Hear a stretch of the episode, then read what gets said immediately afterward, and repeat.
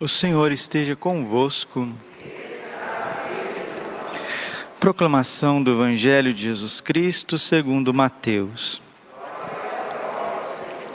Naquele tempo, Jesus chamou os doze discípulos e deu-lhes poder para expulsarem os espíritos maus e para curarem todo tipo de doença e enfermidade.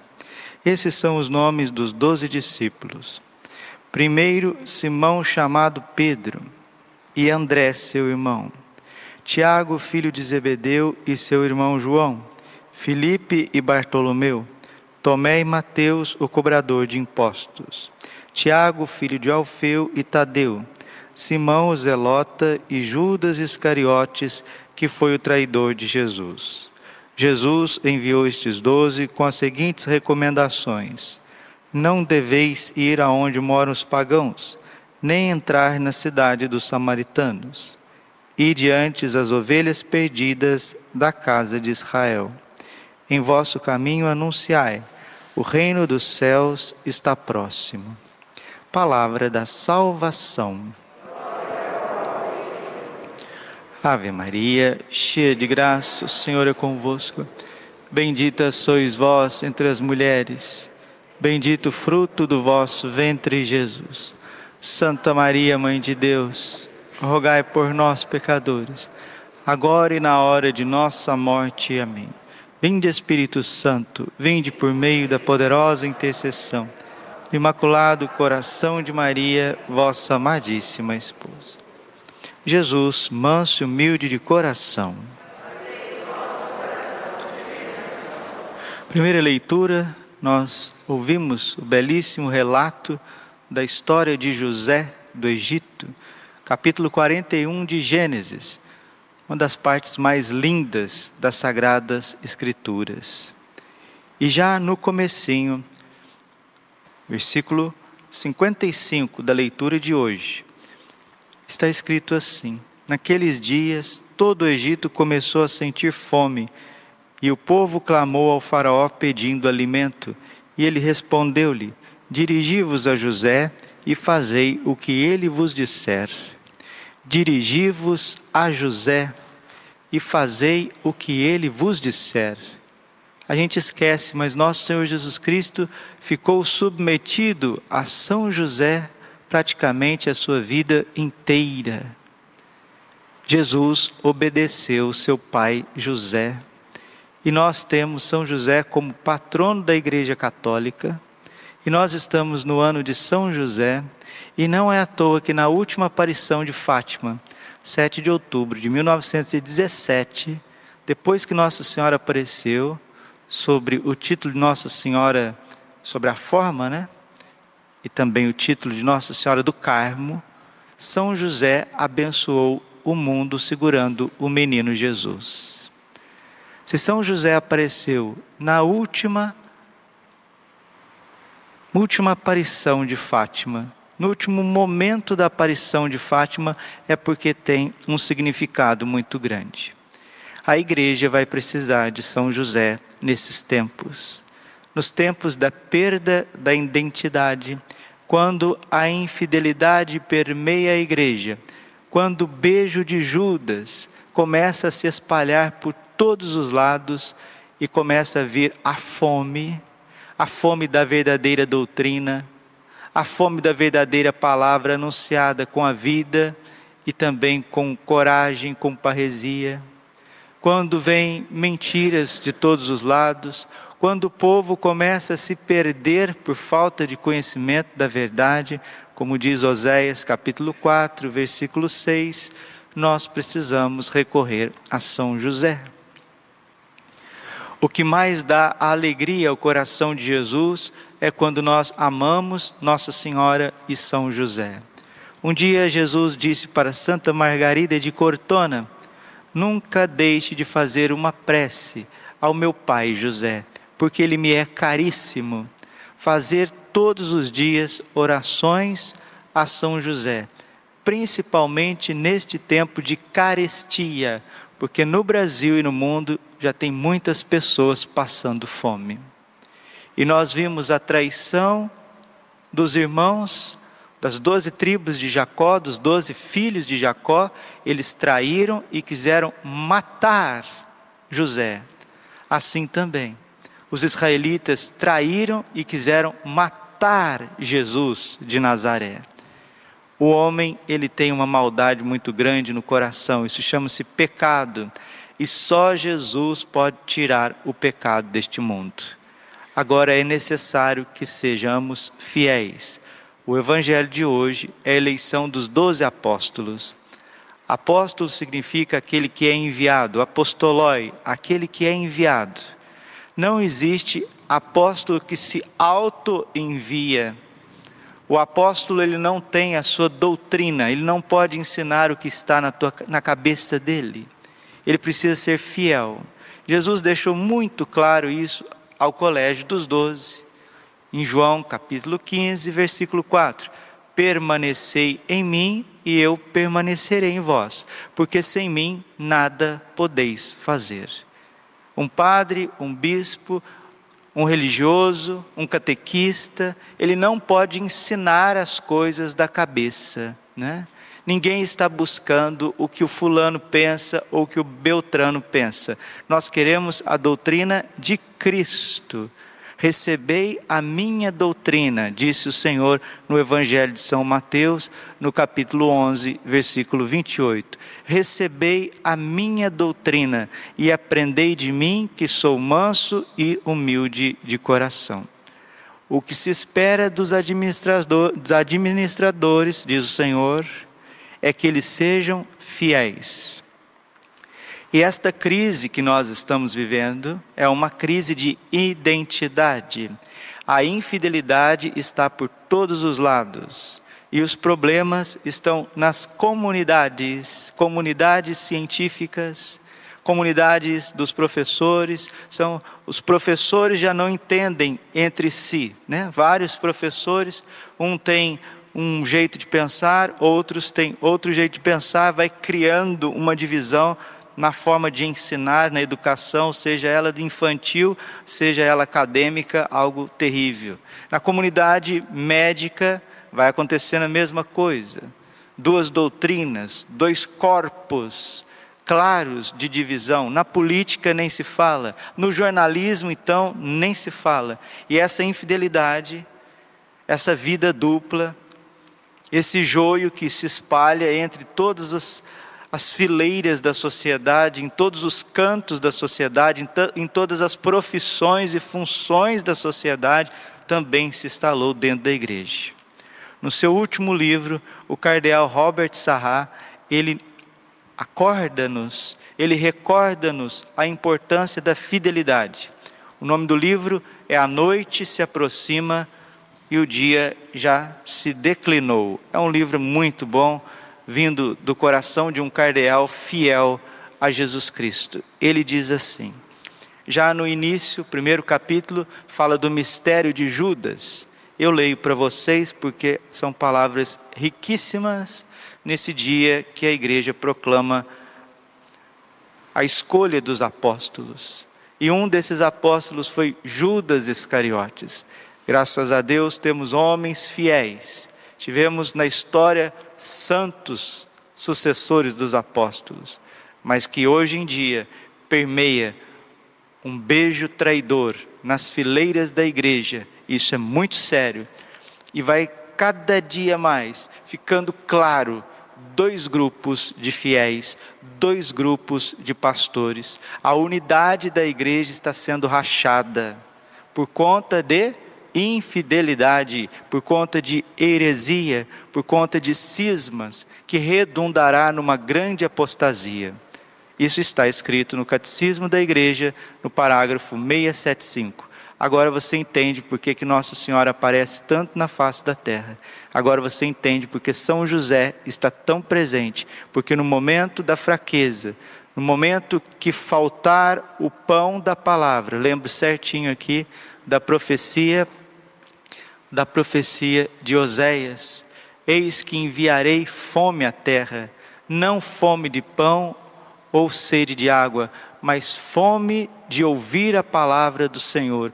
Os homens acorrerão, acorrerão de norte a sul, procurando a palavra do Senhor e não a encontrarão. Vamos aproveitar ainda quando podemos rezar com uma certa liberdade, onde podemos adentrar uma igreja onde realmente celebra o sacrifício de Jesus e ensina aquilo que está no catecismo da Igreja Católica, porque tempos tenebrosos de confusão espiritual se aproximam e não é o Padre Braulio que está dizendo isso, é o cardeal Robert Sará no seu livro A Noite se aproxima, o dia já declinou. Né? Só pelo título do livro você já sabe, né? A noite se aproxima, o dia já declinou, ou seja, a normalidade das coisas já passou, faz hora, meu filho e minha filha, ouçamos o coração do cardeal. Não precisamos inventar e construir a unidade da igreja. A fonte de nossa unidade nos precede e nos é oferecida. Está vendo? A unidade precede cada um de nós e nos é oferecida. Nós não precisamos inventar absolutamente nada. Jesus já inventou a sua igreja, deixou a doutrina, os sacramentos. Agora, o que exige dos administradores, como diz o próprio Senhor no Evangelho, é que sejam fiéis. É a revelação que recebemos. Mas se cada um defender a sua opinião, a sua novidade, então a divisão se espalhará por toda parte. Fico magoado, diz o cardeal, ao ver tantos pastores venderem a preço vil a doutrina católica e instalar a divisão entre os fiéis. Devemos ao povo cristão um ensinamento claro, firme e estável. Como aceitar que as conferências episcopais se contradigam? Deus não pode morar onde reina a confusão. A unidade da fé supõe a unidade do magistério no espaço e no tempo. O magistério são os apóstolos. Os bispos são sucessores dos apóstolos e, junto com o Santo Padre, formam o magistério. E o magistério precisa ensinar aquilo que os apóstolos ensinaram em união com a Sagrada Escritura e a Sagrada Tradição. Quando nos é dado um novo ensinamento, ele deve ser interpretado em coerência com o ensinamento que o precede. Se introduzirmos rupturas e revoluções, rompemos a unidade que rege a Santa Igreja ao longo dos séculos. Isso não quer dizer que estamos condenados à fixidez, mas qualquer evolução deve ser uma melhor compreensão e um melhor aprofundamento do passado. Qualquer evolução pastoral deve ser um aprofundamento e uma compreensão maior daquilo que nos precede a hermenêutica da reforma da continuidade que Bento XVI tão claramente ensinou é uma condição sine qua non da unidade da igreja. Aqueles que anunciam em voz alta a mudança e a ruptura são falsos profetas e não procuram o bem do rebanho. São mercenários. Lembra de Jesus? Muitos virão a vós como ovelhas, mas por dentro são lobos arrebatadores, lobos, falsidade. Se dizem que vêm representando Jesus, mas representam os seus interesses sórdidos e muitas vezes estão representando a mentira da serpente maligna. O que se exige dos administradores, diz nosso Senhor, é que sejam fiéis. Não permitais qualquer tipo de doutrina estranha no meio de vós. Hebreus capítulo 13, versículo 9. 1 Timóteo capítulo 4, versículo 3. Virá o tempo onde os homens não suportarão a sã doutrina da salvação. Por isso é preciso fidelidade, unidade, catolicidade, caridade nesses tempos sombrios onde a tempestade se levanta: Ide a José, ide a José e fazei tudo o que ele vos disser. Nossa Senhora disse em Caná: Fazei tudo o que ele vos disser. João 2:5. Nossa Senhora e São José estão cuidando da igreja mais do que nunca. E continua o cardeal Robert Sarra no seu livro, né? Estou lendo aqui, termino. A noite se aproxima e o dia já declinou. página 18 e 19. Já no primeiro capítulo, que ele fala do mistério da traição de Judas. E continua o cardeal. São mercenários introduzidos subrepiticamente no redil. Nossa unidade será forjada em torno da verdade da doutrina católica. Não há outro caminho. Pretender ganhar popularidade midiática em detrimento da verdade é fazer o mesmo que Judas. Não tenhamos medo. Que dom mais maravilhoso poder ser oferecido à humanidade a verdade que Jesus ensinou no Evangelho. Jesus, de certo, exigente, sim. Segui-lo exige a disponibilidade de carregar a sua cruz todos os dias, sim. A tentação da covardia está em toda parte e espreita especialmente os pastores. Nós estamos no mês de Nossa Senhora Rosa Mística, precisamos rezar mais pelos pastores. Rezar, oferecer sacrifícios para que eles sejam fiéis. Nossa Senhora, quando veio a aprovação para os apóstolos, ela orou pelos apóstolos, ela intercedeu pelos apóstolos.